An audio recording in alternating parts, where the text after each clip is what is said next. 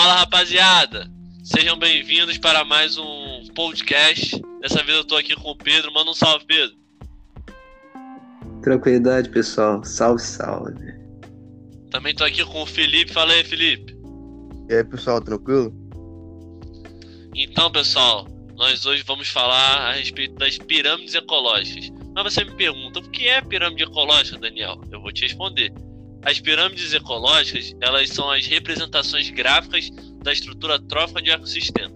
Explicando melhor, dentro da natureza existem relações alimentares. E essas pirâmides ecológicas buscam representar essas relações alimentares, tendo sempre na base os produtores e, como consequência, consumidor primário, secundário e terciário, se houver. Cada, cada, cada um desses níveis tróficos são representados por, por retângulos. Esses retângulos, eles sempre eles vão o seu tamanho, ele vai ser equivalente à sua proporção dependendo de cada de cada parâmetro. E dentre esses parâmetros existem três, três tipos de pirâmides ecológicas, que são as de número, as de biomassa e de energia. Mas isso eu vou deixar com o Felipe e com o Pedro que eles vão explicar melhor.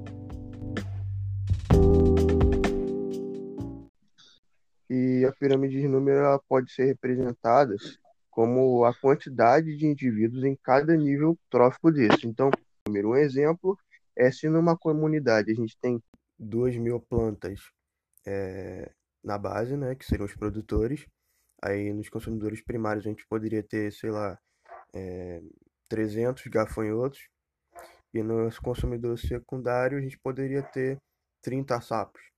E assim, você pode ver que o, os consumidores terciários eles vão estar numa quantidade menor.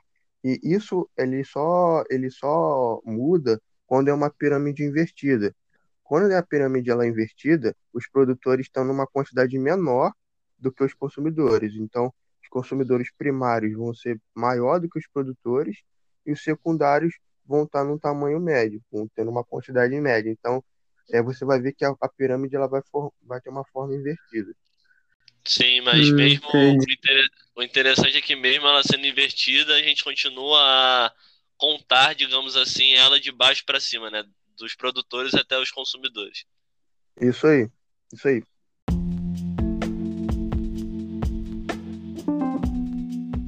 Entendido, entendido. Então, já vou falar minha parte de pirâmide de biomassa. Então, já que isso era pirâmide de número, o meu vai ser basicamente de peso, podemos dizer.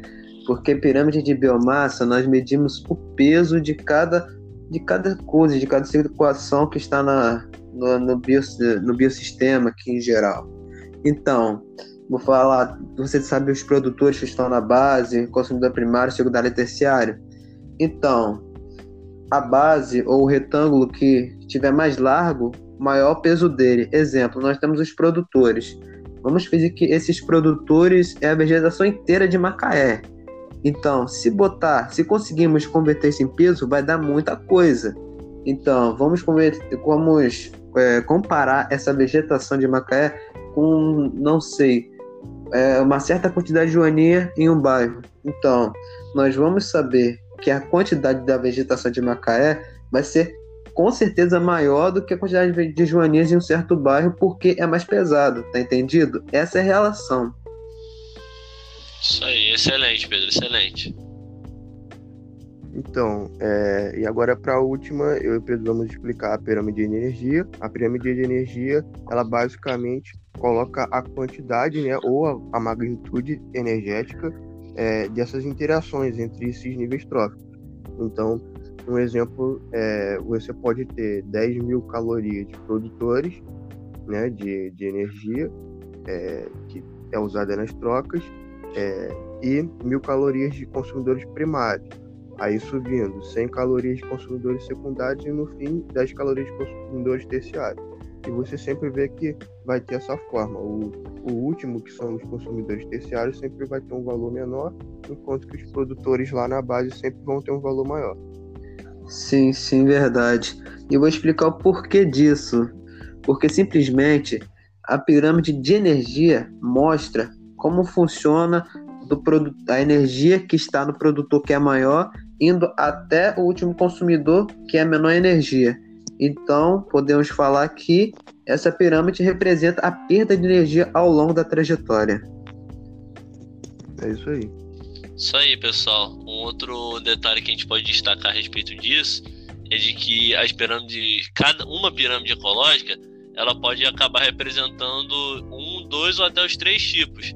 Isso vai depender da questão do exercício que a pessoa está analisando, né? Só uma curiosidade para que realmente ninguém se perca nos estudos e acabe se confundindo. Mas já deu nosso tempo, nós só tínhamos isso para falar. Manda um tchau aí, pessoal. Falou, pessoal. Espero que vocês gostem desse podcast aqui comigo, Pedro Lucas, Daniel e Felipe. Valeu. Valeu, pessoal. Um abraço e falou!